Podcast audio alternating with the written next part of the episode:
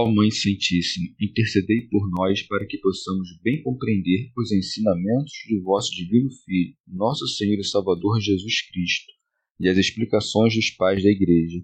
Ó Virgem Imaculada, ofereço-vos este trabalho e peço que abençoais aqueles que o ouvirem, e que seja para a maior honra e glória de Deus. Amém.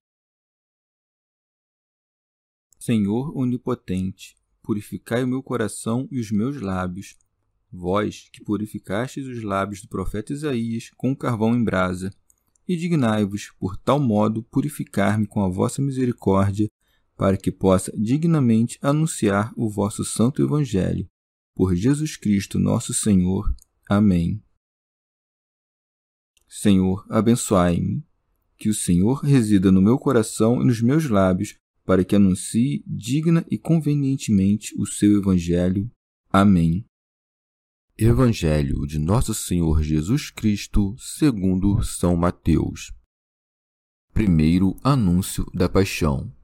A partir dessa época, Jesus começou a mostrar aos seus discípulos ser necessário que fosse a Jerusalém e sofresse muito por parte dos anciãos, dos chefes dos sacerdotes e dos escribas, e que fosse morto e ressurgisse ao terceiro dia. Pedro, tomando-o à parte, começou a repreendê-lo, dizendo: Deus não o permita, Senhor. Isso jamais te acontecerá. Ele, porém, voltando-se para Pedro, disse: Afasta-te de mim, Satanás. Tu me serves de pedra de tropeço, porque não pensas as coisas de Deus, mas as dos homens. Condições para seguir a Jesus. Então disse Jesus a seus discípulos: Se alguém quer vir após mim, negue-se a si mesmo, tome sua cruz e siga-me. Pois aquele que quiser salvar a sua vida, perdê-la-á, mas o que perder sua vida por causa de mim, encontrá-la-á. De fato, que aproveitará o homem ganhar o mundo inteiro, mas arruinar sua vida? Ou que poderá o homem dar em troca de sua alma? Pois o Filho do Homem há de vir na glória de seu Pai com os seus anjos, e então retribuirá a cada um de acordo com seu comportamento.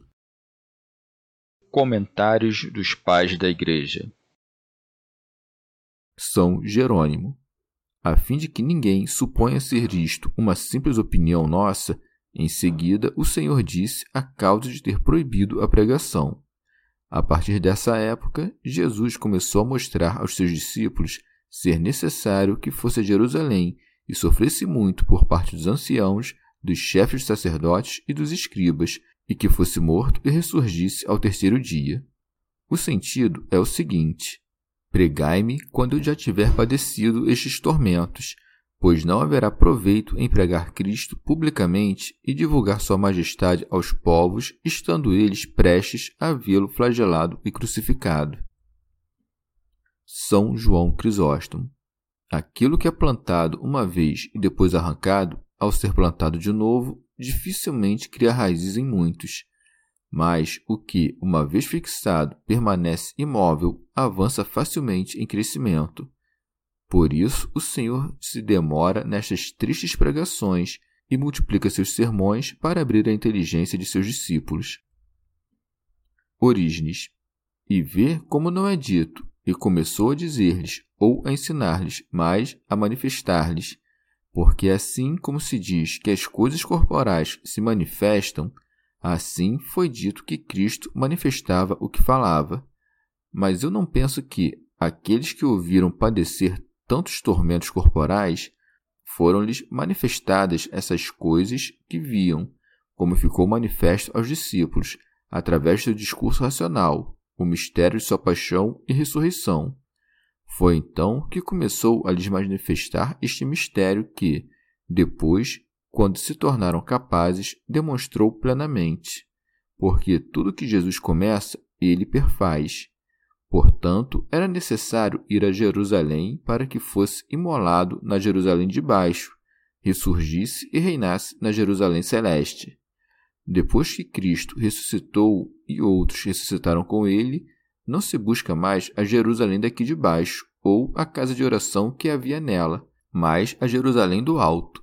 O Senhor sofre muitas coisas da parte dos anciãos da Jerusalém terrestre, para ser glorificado por parte daqueles anciãos celestiais que gozam de seus benefícios. Ao terceiro dia ressuscitou de entre os mortos e, para aqueles que arrebata do mal, adquire a graça de serem batizados em seu espírito, em sua alma e em seu corpo, em nome do Pai, do Filho e do Espírito Santo, que são os três dias perpetuamente presentes para aqueles que foram feitos mediante eles filhos da luz. Cristo mal começara a dizer as coisas que lhes manifestaria, e Pedro já as vê como indignas do Filho de Deus vivo, esquecendo-se de que nada do que o Filho de Deus vivo faz é digno de repreensão, ele começa a repreendê-lo conforme segue. Pedro, tomando-o à parte, começou a repreendê-lo. São Jerônimo. Já dissemos muitas vezes que Pedro tinha um zelo ardente e um imenso amor para com o Senhor, nosso Salvador. Depois de sua confissão e de ouvir o prêmio que o Senhor lhe dera, não querendo ver destruída sua confissão e pensando ser impossível que o Filho de Deus morresse, conduz-lhe à parte afetuosamente, a fim de que os outros discípulos não vissem que repreendia seu mestre, e, impelido pelo amor, começa a repreendê-lo e a contrariá-lo. Deus não permita, Senhor. Isso jamais te acontecerá. Ou melhor, como se lê no grego, Ilios sicire me est situto. Isto é, tem compaixão de ti, Senhor. Não será isto contigo. Como se ele tivesse necessidade de compaixão. Cristo aceita seu afeto, mas censura sua ignorância. Por isso segue. Ele, porém, voltando-se para Pedro, disse: Afasta-te de mim, Satanás, tu me serves de pedra de tropeço. Santo Hilário de Poitiers. O Senhor, conhecendo as sugestões da astúcia diabólica, disse a Pedro: Afasta-te de mim, ou seja, que seguiria o exemplo de sua paixão e, voltando-se para aquele que sugeria a Pedro essas palavras, acrescenta: Satanás, tu me serves de pedra de tropeço. Não convém atribuir a Pedro o nome de Satanás e a acusação de escândalo depois de ter sido enaltecido com tantas promessas de bem-aventurança e poder. São Jerônimo. Para mim, o erro deste apóstolo é resultado da grandeza do seu amor e não da sugestão do diabo. O leitor prudente considere, pois, que a bem-aventurança e o poder foram prometidos a Pedro no futuro e não no presente. Se tivessem sido dados a ele imediatamente, o erro de uma confissão imprudente jamais teria lugar. São João Crisóstomo. E o que há de surpreendente em ter ocorrido isso a Pedro, que não recebera revelação acerca destas coisas? A fim de que aprendas que a confissão que Pedro fez de Cristo não partiu dele, vê como fica perturbado com as coisas que não lhe foram reveladas. Considerando as coisas de Cristo a partir de cogitações humanas e terrestres, julga torpe e indigno dele que padeça, e por isso o Senhor lhe disse: Porque não pensas as coisas de Deus, mas as dos homens. São Jerônimo o que a dizer: é a vontade de meu Pai e minha que eu morra pela salvação dos homens. Tu, considerando só a tua vontade, não queres que o grão de trigo caia na terra a fim de que dê muitos frutos. Assim, já que dizes coisas contrárias à minha vontade, mereces ser chamado de inimigo, porque Satanás quer dizer adversário ou inimigo. Não se creia, contudo, como muitos opinam, que Satanás e Pedro foram condenados pela mesma sentença, porque foi dito a Pedro: Vá para trás de mim, isto é, tu que és contrário à minha vontade, segue-me. E ao diabo foi dito: Vai-te, Satanás, sem acrescentar retro, depois de mim, subentendendo, vai para o fogo eterno. Orígenes disse, pois, a Pedro: Vá para trás de mim, como se, por sua ignorância, tivesse deixado de seguir a Cristo e chama-o de Satanás por causa desta mesma ignorância, como quem tem algo contrário a Deus. Bem-aventurado aquele a quem Cristo se volta, ainda que seja para repreendê-lo. Mas por que disse a Pedro: Tu me serves de pedra de tropeço, quando no Salmo se lê: Gozam muita paz os que amam a tua lei, e não há para eles nenhuma ocasião de queda. A resposta é que não só Jesus não se escandalizou, como não se escandaliza ninguém que seja perfeito no amor de Deus. mas este pode ser escândalo para os outros dizendo ou fazendo certas coisas, ainda que ele não possa ser escandalizado. Ou então ele chama de escândalo para si todo discípulo que peca, como também dizia Paulo: Quem é escandalizado, que eu não me abrase. São João Crisóstomo. Depois de Pedro ter dito: Deus não permita, Senhor, isso jamais te acontecerá, e de ter ouvido: Afasta-te de mim, Satanás.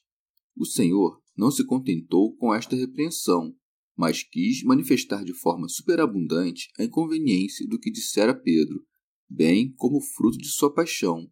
Por isso é dito: Então disse Jesus aos seus discípulos: Se alguém quer vir após mim, negue-se a si mesmo, tome sua cruz e siga-me. O que equivale a dizer: Tu me dizes, tem compaixão de ti, pois eu te digo que não só será prejudicial para ti impedir minha paixão, como não poderás te salvar a não ser que padeças e morras, e que renuncies sempre à tua vida. E vede como suas palavras não são coativas, porque não disse: Mesmo que não queires, deveis sofrer, e sim, se alguém quer. Desta maneira, ele os atrai mais, porque aquele que deixa seus ouvintes em liberdade atrai-os mais, ao passo que o uso da violência costuma atrapalhar. Não propõe este dogma aos seus discípulos somente, mas ao mundo inteiro, dizendo: Se alguém quer, isto é, se a mulher, se o varão, se o rei, se o homem livre, se o escravo, etc. São três as coisas que menciona: negar-se a si mesmo, tomar sua cruz e segui-lo. São Gregório Magno. Porque, se não nega a si mesmo, o homem não pode se aproximar daquele que está acima de si, mas, se abandonamos a nós mesmos, aonde iremos fora de nós? Ou, quem é que se vai se nos abandonamos? De fato, decaídos pelo pecado, somos algo diverso do que éramos por natureza quando criados. Nós nos abandonamos e negamos a nós mesmos quando evitamos o que fomos pelo homem velho e seguimos o chamado a sermos novos. Nega-se a si mesmo aquele que muda para melhor, começa a ser o que não era e deixa de ser o que era. Nega-se a si mesmo também aquele que, calcando sob os pés a imagem da soberba, apresenta-se ao olhar de Deus como hostil a si mesmo. Orígenes. Mesmo que alguém pareça abster-se do pecado, se não crê na cruz de Cristo, não se pode dizer que está crucificado com Cristo. Por isso segue: tome a sua cruz. São João Crisóstomo. Ou de outro modo, aquele que nega um outro, seja irmão, seja criado ou que quer que seja, e não o assiste quando o vê flagelado ou sofrendo qualquer outro tormento, não o ajuda. O Senhor quer que deixemos de lado a indulgência com o nosso corpo, de tal modo que, mesmo flagelado ou ferido da forma que for, não o poupemos, porque isto é poupá-lo, assim como os pais poupam seus filhos entregando-os ao mestre e mandando que ele não os poupe. E para que não penseis que negar-se a si mesmo refere-se somente às palavras injuriosas e às afrontas, o Senhor manifesta até que ponto alguém deve negar-se a si mesmo, ou seja, até a morte mais vergonhosa, a morte de cruz. É isto o que querem dizer as palavras: Tome a sua cruz e siga-me. Santo Hilário de Poitiers. Portanto, devemos seguir o Senhor tomando a cruz de sua paixão, se não realmente, ao menos acompanhando-o com vontade. São João Crisóstomo. E como os ladrões também sofrem muito, para que não penses que é suficiente sofrer o mal, ele explica a causa do sofrimento, dizendo: E siga-me, para que, por ele, suportes tudo e aprendas suas outras virtudes, por isto é seguir a Cristo como convém, ser diligente nas virtudes e tudo sofrer por sua causa. São Gregório Magno. Podemos tomar a cruz de duas maneiras, ou afligindo o corpo com a abstinência, ou afligindo a alma com a compaixão pelo próximo. Mas, como nossas virtudes vêm misturadas com os vícios, devemos considerar que às vezes a vanglória apodera-se da abstinência da carne pois pela magreza do corpo e a palidez do rosto, a virtude se expõe ao louvor. E por vezes, uma falsa piedade apodera-se da compaixão da alma, de modo que aquela nos arrasta até mesmo a condescender com os vícios. A fim de excluir tudo isso, acrescenta: E siga-me. São Jerônimo, ou de outra maneira, toma sua cruz aquele que está crucificado para o mundo, e, estando também o mundo crucificado para ele, segue o Senhor crucificado. São João Crisóstomo. Então, como parecer severo o que acabara de dizer, ele suaviza, lembrando a imensidade do prêmio por nosso esforço e a punição dos maus. Segue. Pois aquele que quiser salvar a sua vida, perdê-la-á. Orígenes. Podemos entender esta passagem de dois modos. Primeiro, se alguém ama a vida presente e tenta salvá-la, temendo morrer por pensar que, por esta morte, sua alma perecerá, este, querendo salvá-la, perdê-la-á, afastando-se da vida eterna. Se alguém despreza a vida presente e luta pela verdade até a morte, perderá sua alma quanto à vida presente, mas, como a perderá por Cristo, salvá-la-á quanto à vida eterna. Segundo modo, se alguém, compreendendo o que é a verdadeira salvação e desejando obtê-la para sua alma, nega-se a si mesmo e, por Cristo, perde sua alma quanto aos prazeres carnais, este, perdendo-a deste modo, salva-a pelas obras da piedade. Ao dizer, pois, aquele que quiser, o Senhor manifesta que o sentido da passagem anterior e da posterior é o mesmo. Se, quando disse acima, negue-se a si mesmo, se referia à morte corporal, devemos entender, consequentemente, que a passagem seguinte também se refere à morte. Mas, se negar-se a si mesmo é rejeitar a intimidade carnal, então perder a vida significa abandonar as volúpias carnais. São João Crisóstomo. Tendo dito, aquele que quiser salvar a sua vida, perdê-la-á, mas o que perder sua vida por causa de mim, encontrá-la-á, opondo a salvação e a perdição, para que ninguém pensasse que ambas são iguais, acrescenta: de fato, que aproveitará ao homem ganhar o mundo inteiro, mas arruinar sua vida. Como se dissesse: Não digas que quem foge dos perigos que estão iminentes por causa de Cristo salva sua alma, isto é, sua vida temporal. Mas considera, juntamente com a vida, todo o orbe terrestre. Com efeito, o que haverá em seguida para o homem se a alma perecer perpetuamente?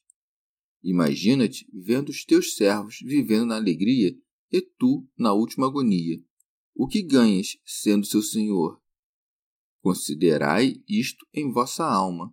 Pela lascívia da carne busca-se a própria perdição. Orígenes. Eu penso que aquele que não se nega a si mesmo nem perde sua alma em relação aos prazeres carnais, ganha o mundo, mas perde sua alma para sempre. Destas duas opções, devemos preferir perder o mundo e lucrar nossas almas. São João Crisóstomo. Mesmo se reinares sobre o mundo inteiro, não poderás comprar tua alma. Por isso segue. Ou que poderá o homem dar em troca de sua alma? O que equivale a dizer: se perderes riquezas, poderás dar outras riquezas para recuperá-las. Mas, se perderes tua alma, não poderás dar outra alma, nem nenhuma outra coisa qualquer. Por que maravilhar-se que isso aconteça à alma, se o mesmo sucede ao corpo? Pois, mesmo que adornes com dez mil joias um corpo atingido por uma doença incurável, ele não será curado. Orígenes. De fato, à primeira vista, supõe-se que o resgate da alma sejam os bens, e dando-os aos pobres, o homem salve sua alma. Mas não creio que o homem tenha qualquer coisa que, dada em troca de sua alma, possa livrá-la da morte. Foi Deus quem pagou o resgate das almas aos homens, o preciosíssimo sangue de seu Filho. São Gregório Magno. Ou pode-se seguir de outro modo, uma vez que a Santa Igreja tem o tempo da perseguição e o tempo da paz, nosso Redentor deixou preceitos distintos para cada um. Em tempo de perseguição, devemos entregar a vida, e em tempo de paz, devemos quebrantar todos os desejos terrenos que podem nos dominar. Por isso disse: Que aproveitará o homem? São Jerônimo. Quando o Senhor convocou seus discípulos a negarem a si mesmos e tomarem sua cruz, todos os que escutavam se encheram de terror. Mas a alegria sucede à tristeza, pois o Filho do Homem há de vir na glória de seu Pai com os seus anjos. Temes a morte? Ouve a glória do que triunfa. Tens medo da cruz? Escuta o ministério sagrado dos anjos. Orígenes. Como se dissesse: Agora veio o Filho do Homem, mas não em sua glória, porque não era oportuno que viesse em sua glória para carregar nossos pecados, mas virá em sua glória quando tiver preparado seus discípulos e os tornado semelhantes a ele e conformes à sua glória. São João Crisóstomo. E ele não disse, numa glória como a do Pai, para que não pensassem ser outra glória, mas na glória do Pai, para manifestar que se trata da mesma glória, e se a glória é uma só, é evidente que também a natureza é uma só. Por que então temes, ó Pedro, ouvir falar da morte? Então me verás na glória. E se eu estiver na glória, também vós o estareis. Mas, ao falar de sua glória, insinua coisas terríveis, lembrando-nos do julgamento, como segue e então retribuirá a cada um de acordo com seu comportamento. São Jerônimo. Pois, quando se consideram as obras e não as pessoas, não há distinção entre o judeu e o gentio, entre o homem e a mulher, entre o pobre e entre o rico. São João Crisóstomo. E o Senhor não o disse só para recordar as penas dos pecadores, mas também os prêmios da vitória e as coroas dos justos. Chegamos ao fim de mais um dia de comentários da Catena Áurea. Muito obrigado por ficarem até aqui. Que Nossa Senhora derrame suas graças sobre nós e até amanhã.